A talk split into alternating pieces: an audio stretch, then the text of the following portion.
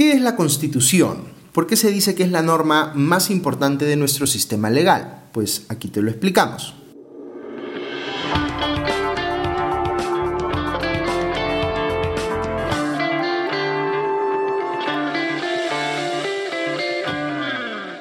Bienvenidos a Hablemos de Política, un podcast de Comité de Lectura y la Fundación Conrata de Navarra en el Perú.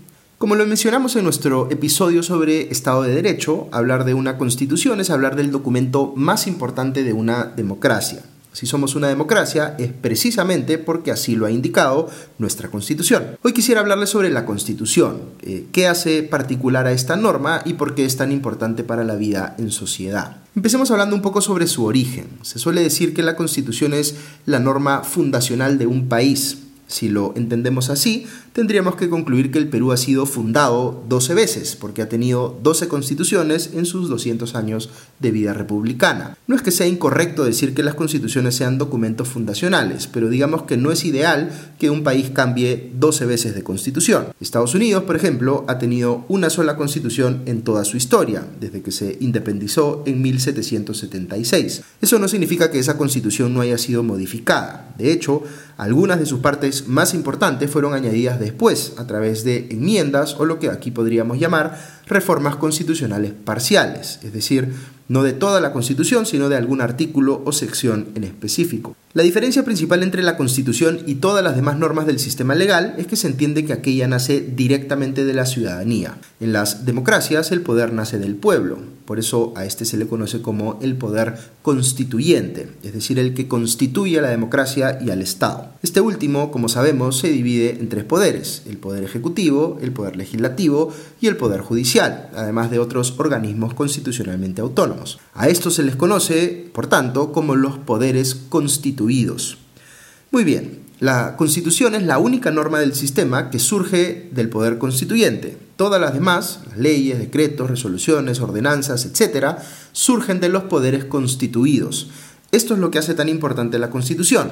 Es como decir que fuese directamente la voz del pueblo.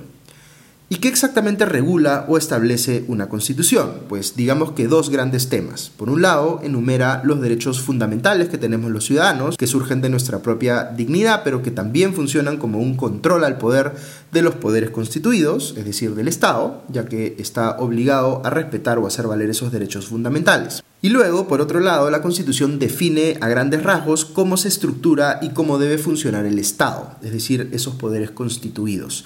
Dice qué puede hacer el presidente de la República y el Poder Ejecutivo, qué puede hacer el Congreso, qué puede hacer el Poder Judicial y así. Por eso se suele indicar que la Constitución es al mismo tiempo una norma jurídica y política, porque reconoce derechos y deberes, pero también define cómo va a operar el sistema político en el país. En esa línea, la Constitución de 1993, actualmente vigente, nos define como una república democrática, social, independiente y soberana, con un gobierno unitario, representativo y descentralizado. 一下、哦。También reconoce el Estado de Derecho, que garantiza la igualdad ante la ley de todos los ciudadanos y ciudadanas, como les mencionamos en nuestro anterior episodio. En lo que respecta al Estado, la Constitución establece el principio de separación de poderes, del cual hablaremos en profundidad en el siguiente episodio, que determina la existencia del Poder Ejecutivo, el Poder Legislativo y el Poder Judicial, como poderes autónomos e independientes que se controlan entre sí. También establece las facultades y los límites de cada uno de estos y define también el rol de los organismos constitucionalmente autónomos, es decir, distintos a esos tres poderes, como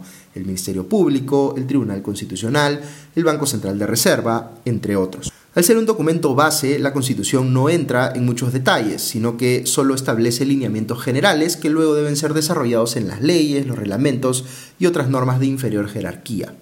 Vean ustedes, en el derecho existe el principio de la jerarquía de las normas, que es importante explicar aquí. Nuestro ordenamiento jurídico es como una pirámide, con distintos niveles que representan jerarquías normativas distintas. En la cúspide de la pirámide está la Constitución. Eso significa que no hay una norma que tenga mayor rango que esta última. Todas las otras están por debajo de ella. En un siguiente nivel están las normas de rango legal, donde están las leyes, los decretos legislativos, los decretos de urgencia, las ordenanzas, entre otras. Ninguna de estas normas puede ir en contra de lo que dice la Constitución. Cualquier cosa que regule tiene que ser en concordancia con lo establecido en la Constitución. Y debajo de las normas de rango legal hay un siguiente nivel que son las normas de rango reglamentario, donde están los decretos supremos, las resoluciones supremas, las resoluciones ministeriales, las resoluciones directorales y otras que son típicas del Poder Ejecutivo. Estos reglamentos no pueden violar ni a la Constitución ni a las normas de rango legal, porque todas están eh, o todas estas últimas son jerárquicamente superiores.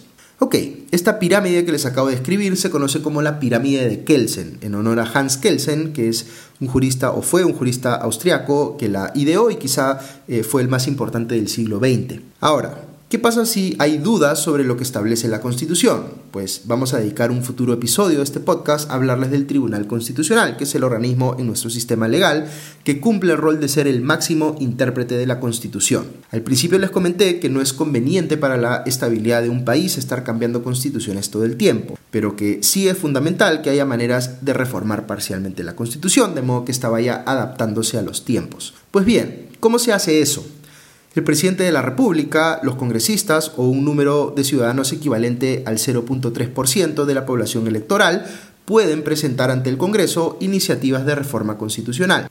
Todas deben pasar necesariamente por el Congreso y pueden ser aprobadas por una de dos formas. La primera, mediante una votación con mayoría del número legal de congresistas, es decir, 66 eh, votos o más, y una ratificación posterior a través de un referéndum y la segunda forma, con dos votaciones en legislaturas sucesivas en el Congreso, pero en ellas, eh, en cada caso, la votación tiene que ser superior a 87 votos. Como pueden ver, modificar la Constitución es mucho más difícil que modificar una norma de menor jerarquía. Con esta valla tan alta se busca que la Constitución no sea modificada eh, a la ligera ni de forma express, sino que tenga vocación de permanencia y garantice la estabilidad del país. En los siguientes episodios de este podcast seguiremos conversando sobre algunos aspectos de la Constitución que hemos mencionado brevemente en este episodio, como la separación de poderes y los derechos fundamentales. Esperamos que este podcast les haya servido para entender qué es la Constitución y el porqué de su importancia. Muchas gracias por acompañarnos en este episodio de Hablemos de Política, podcast de Comité de Lectura en alianza con la Fundación Conrata de Navarra en el Perú.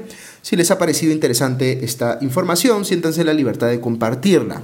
También este y otros contenidos de interés en la cuenta en YouTube de Comité de Lectura. Que estén muy bien y ya nos escuchamos pronto. Adiós.